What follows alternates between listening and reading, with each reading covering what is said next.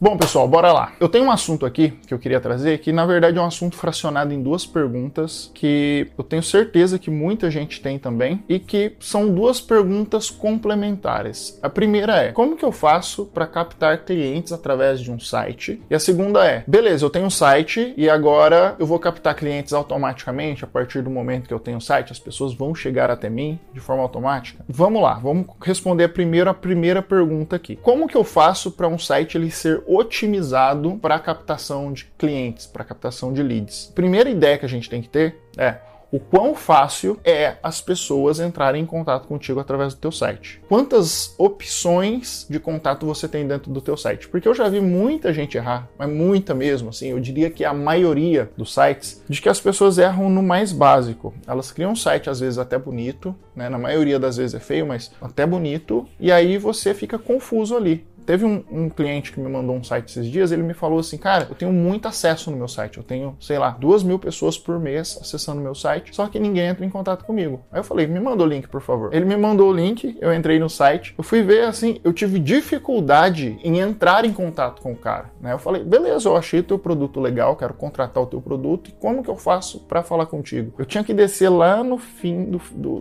da página, assim, o telefone tava num rodapé e o telefone nem era clicável, eu tinha que copiar copiar o telefone, colar na minha, nos meus contatos, digitar o telefone e é muito esquisito, né? Então você tem que pensar o seguinte: a facilidade das pessoas entrarem em contato contigo é o que faz a diferença quando ela entra no teu site, porque às vezes ela pode até se convencer que o teu produto é bacana. Só que se o seu site não for otimizado dentro de uma estrutura básica para que a pessoa entre em contato contigo, não faz sentido. Então, quando eu faço um site focado em captação de clientes, o que, que eu gosto de fazer? Particularmente, tá? Eu gosto de deixar um formulário bem na cara do gol, então eu coloco ali uma foto, um textinho e já o formulário, para a pessoa começar a rolar a página e já saber assim, ó, pô, já tem um formulário aqui. Geralmente quando a página aparece no PC, o formulário já está aqui do lado, porque você facilita o entendimento da pessoa. Geralmente até com o botãozinho piscando, alguma mãozinha ali mostrando o clique. Eu acho que é importante você dar essa ideia para a pessoa de que ali é o caminho, ali é o momento, é o movimento que ela tem que tomar vai entrar em contato contigo. E aí, conforme o site vai se desenvolvendo, vários call to actions para você levar aquele clique, né?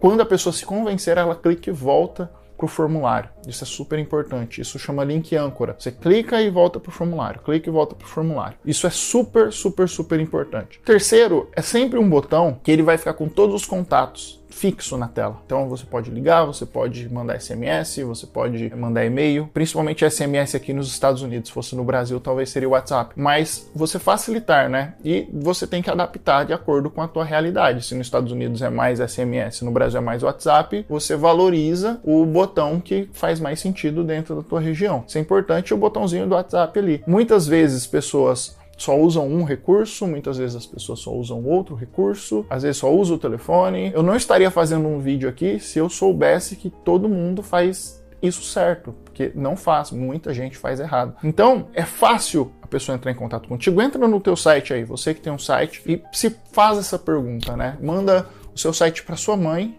por exemplo, e fala para ela: "Mãe, acessa aqui e tenta entrar em contato comigo no meu site. É esse nível de teste que você tem que fazer. É importante que você faça com pessoas que às vezes têm menos habilidade com internet, com, com mexer em celular, essas coisas, do que você. E aí você faz um teste, porque são essas pessoas, né? A variedade de pessoas que vão entrar no teu site. Então é importante você ter essa consciência. E a segunda é, beleza, eu tenho aqui meu site, eu faço a minha estrutura acontecer, só que ninguém entra no meu site, ninguém fala comigo. Você ter um site não necessariamente vai vai fazer com que as pessoas automaticamente entrem no teu site, tá? É como se fosse uma casa abandonada e você precisa trabalhar nessa casa para que pessoas descubram que essa casa existe. Como que você pode fazer para que pessoas saibam que o teu site existe? O primeiro caminho, é mais óbvio e fácil, é tráfego. Então você precisa comprar tráfego para anunciar para o mundo que o seu site existe. E aí é o erro que a maior parte das pessoas cometem. Você tem um site ruim e você cria tráfego para levar pessoas qualificadas para o teu site ruim e que as pessoas não conseguem entrar em contato contigo. Outro erro gigantesco das pessoas que é, Vanildo, eu faço tráfego faz, sei lá, 10 meses e não tenho resultado. Aí você entra no site do cara, tem lá um telefone no rodapé que não é clicável que a pessoa precisa adicionar. Ninguém vai fazer isso.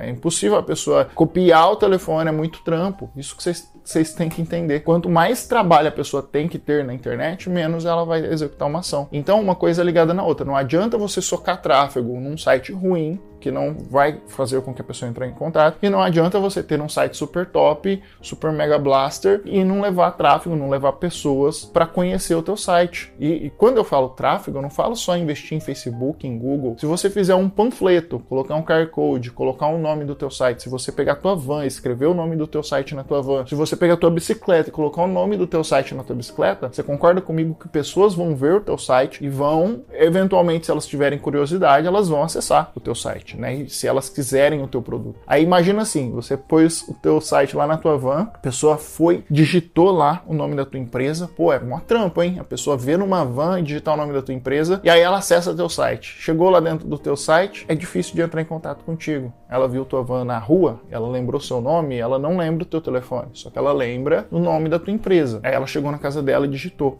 porra, o que, que vai acontecer? Ela não vai entrar em contato contigo se não for fácil de você ter esse contato com ela. Então, isso é um, é um assunto muito importante, principalmente para a visão é, do empresário, da pessoa que contrata esse tipo de serviço. Se você contrata um site e esse site não tem essas especificações mínimas, eu sinto te informar assim, mas você entrou numa furada, você precisa redesenhar e reestruturar o teu site de uma forma que seja mais fácil. E melhor ainda, você tem que ter múltiplas formas de você entrar em contato. Igual eu disse, às vezes a pessoa, ela é uma pessoa que quer conversar bastante. Eu tenho muito cliente que, principalmente aqui nos Estados Unidos, a, a galera gosta de conversar. É diferente do Brasil, né? O pessoal prefere ligação. Então, às vezes eu tô no meio do meu dia aqui, eu recebo uma ligação do nada. Ou então, as pessoas, como eu lido com bastante brasileiro, as pessoas me mandam mensagem. Eu acabei de receber uma aqui de alguém interessado, a pessoa me mandou aqui no WhatsApp. Então é fácil. Se você entra lá no da Scale, o da Scale tem umas 3, 4 opções. Depende do cliente, depende do mercado,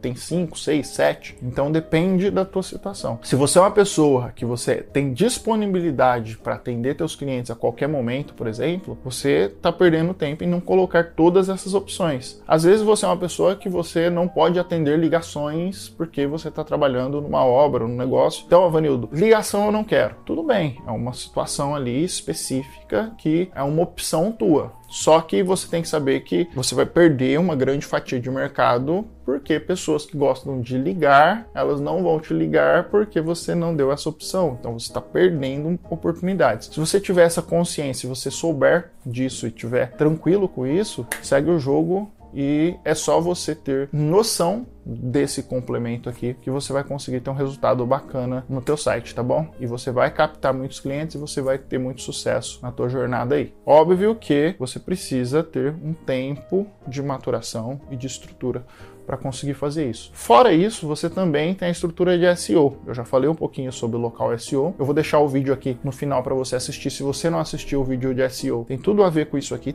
SEO também é tráfego, também é um gerador de tráfego. Então, se você quiser saber um pouquinho mais, acesse o próximo vídeo e a gente se vê. Até mais e tchau, tchau.